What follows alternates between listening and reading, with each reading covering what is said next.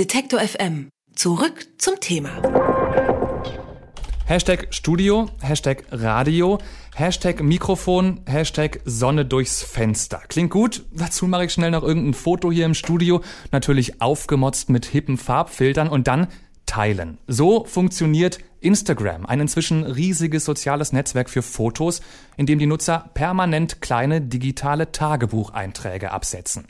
Ich krieg also mit, was meine Freunde gerade Hashtag essen, wo sie Hashtag Urlaub machen, ob da die Hashtag Sonne scheint und wann jemand Hashtag besoffen, Hashtag feiern ist. Das sind schon mal gar nicht so wenige Infos. Was für unfassbare Datenmengen da auf der ganzen Welt zusammenkommen, bekomme ich natürlich trotzdem nicht mit, aber da laufen immerhin die öffentlichen Tagebücher von Millionen von Nutzern zusammen. Das dürfte also so einiges über die Generation Instagram aussagen.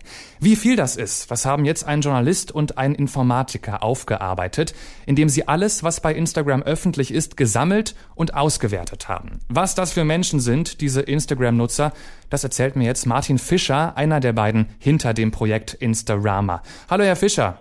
Guten Tag.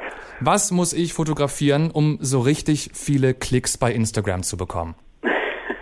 Also wir haben so Begriffspaare gegeneinander ausgespielt. Wir haben zum Beispiel mal geschaut, was mehr Likes kriegt, ob ein Hund oder eine Katze. Tatsächlich hat die Katze den Hund bei weitem geschlagen. Kann damit zusammenhängen, dass die Leute ähm, zwar sehr gerne Hundefotos posten, aber die Katze dann doch ein bisschen süßer ausschaut auf den Bildern.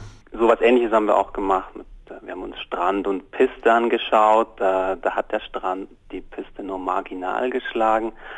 Besser kommt hingegen zum Beispiel ein Babybauch an, wenn man ihn vergleicht mit der Bikini-Figur, obwohl Bikini-Bilder auch tatsächlich sehr, sehr viele Likes kriegen. Das Ganze können Sie ja so nur zuordnen, weil die Menschen bei Instagram ihre Bilder mit so Schlagworten, also mit diesen Hashtags versehen. Das heißt, Sie haben eigentlich vor allem eine Textanalyse gemacht, oder? Genau, also wir haben uns eigentlich die Fotos selber kaum angeschaut. Wir haben zwar mal reingeschaut, was in Hashtag drin ist, aber ansonsten haben wir die Bilder eigentlich weitestgehend ignoriert. Also wir haben uns nur die Metadaten angeschaut. Das sind Informationen wie Uhrzeit, Bildunterschrift, wer wie kommentiert und so weiter. Das heißt, ob die Menschen jetzt tatsächlich irgendwie fotografiert haben, was sie da mit Hashtags dazu posten, das haben sie nicht nochmal extra überprüft. Also wir mussten schon immer schauen, ob ein Hashtag scharf ist, sowohl nach innen als auch nach außen. Das heißt beispielsweise, wenn da Hashtag Regenbogen drunter steht, ob da tatsächlich auch ein Regenbogen auf dem Bild drauf ist. Beim Regenbogen beispielsweise ist dann tatsächlich auch öfters mal ein Regenbogenkuchen mit drin. Das mussten wir so ein bisschen darauf acht geben, weil das das Resultat verfälschen kann. Aber grundsätzlich, genau, gucken wir dann nur auf die Metadaten. Jetzt egal ob Regenbogen oder Regenbogenkuchen, ich habe Instagram gerade so ein bisschen mit so einem digitalen Tagebuch verglichen. Da bin ich mir jetzt aber nicht ganz so sicher, weil zu ihrem privaten Tagebuch sind die Leute ja wahrscheinlich ehrlich. Auf Instagram landen aber keine Fotos von meinen Hashtag Speckröllchen und auch keine Hashtag Liebeskummertränen von mir. Also was sie da ausgewertet haben, das kann doch kaum die Realität widerspiegeln, wenn man sich da so inszeniert, oder? Instagram ist, ist tatsächlich eine, eine sehr starke Inszenierung und ich glaube genau das ist das Interessante. Es ist überhaupt kein politisches Medium beispielsweise, also es gibt nicht wie jetzt bei Twitter ähm, politische Diskussionen. Man zeigt seinen Urlaub, man zeigt, wo man feiern geht und so weiter. Also da ist schon sehr, sehr viel Inszenierung dabei und das ist eigentlich auch das, wofür wir uns interessieren. Das heißt, Sie wissen jetzt eigentlich vor allem, wie die Leute sich selbst gerne hätten und nicht unbedingt, wie sie wirklich sind. Das ist durchaus möglich, ja.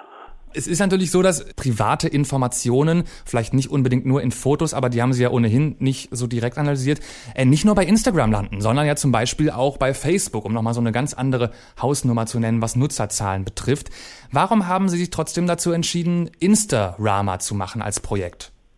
Na, wir sind eigentlich mehr oder weniger zufälligerweise drauf gekommen. Was wir uns interessiert hatten, waren zum einen mal Geodaten. Ähm, das Interessante war, wir wollten eigentlich zuerst mit Twitter arbeiten, haben aber festgestellt, dass die Leute bei Twitter überhaupt keine Geodaten verwenden, aber wir wollten Karten erstellen.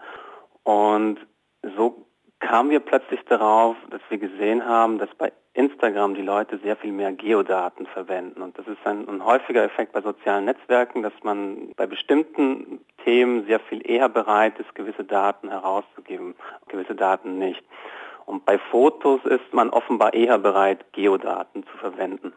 Das heißt tatsächlich ist gewissermaßen ein Teil der Nutzerschaft offener in ihrem Privatleben bei Instagram als zum Beispiel bei Facebook. Also wenn man jetzt diese, diese Geodaten nehmen, also die genauen GPS georteten ja, Orte, an denen die Fotos entstanden sind, dann können Sie da mehr als in jedem anderen sozialen Netzwerk Aufschluss erreichen.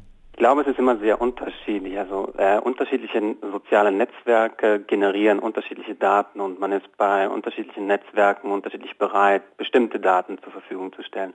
Bei Instagram sind es beispielsweise Geodaten, die sehr interessant sind, aber eben auch äh, sehr viele private Daten, eher aus dem Bereich Reisen, Feiern und so weiter. Bei anderen sozialen Netzwerken, ähm, bei Facebook beispielsweise, sind es vor allem die persönlichen Verbindungen, die Freundschaften, bei Twitter hingegen würde man eher schauen, wenn man wissen will, was hat jemand für eine politische Orientierung beispielsweise. Also so generieren sehr unterschiedliche Netzwerke sehr unterschiedliche Daten. Und Sie wissen jetzt, was die Leute gerne essen und was sie gerne anziehen, also insgesamt, äh, was sie am liebsten fotografieren und veröffentlichen. Ist denn das, was die Leute da gerne posten, auch immer identisch mit dem, was sich Leute gerne anschauen? Sie haben es ja vorhin schon so ein bisschen angedeutet, es gibt da Unterschiede. Also so Hunde, Katzen zum Beispiel. Genau.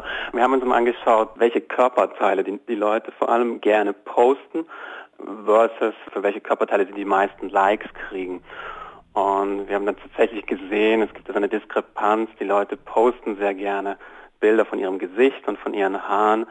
Ähm, die Likes kriegt man aber vor allem für Bikini-Fotos und Bizeps. Also da klafft so eine kleine Lücke.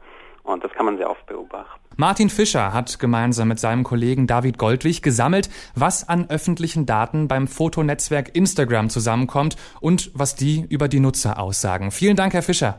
Danke Ihnen. Alle Beiträge, Reportagen und Interviews können Sie jederzeit nachhören im Netz auf detektor.fm.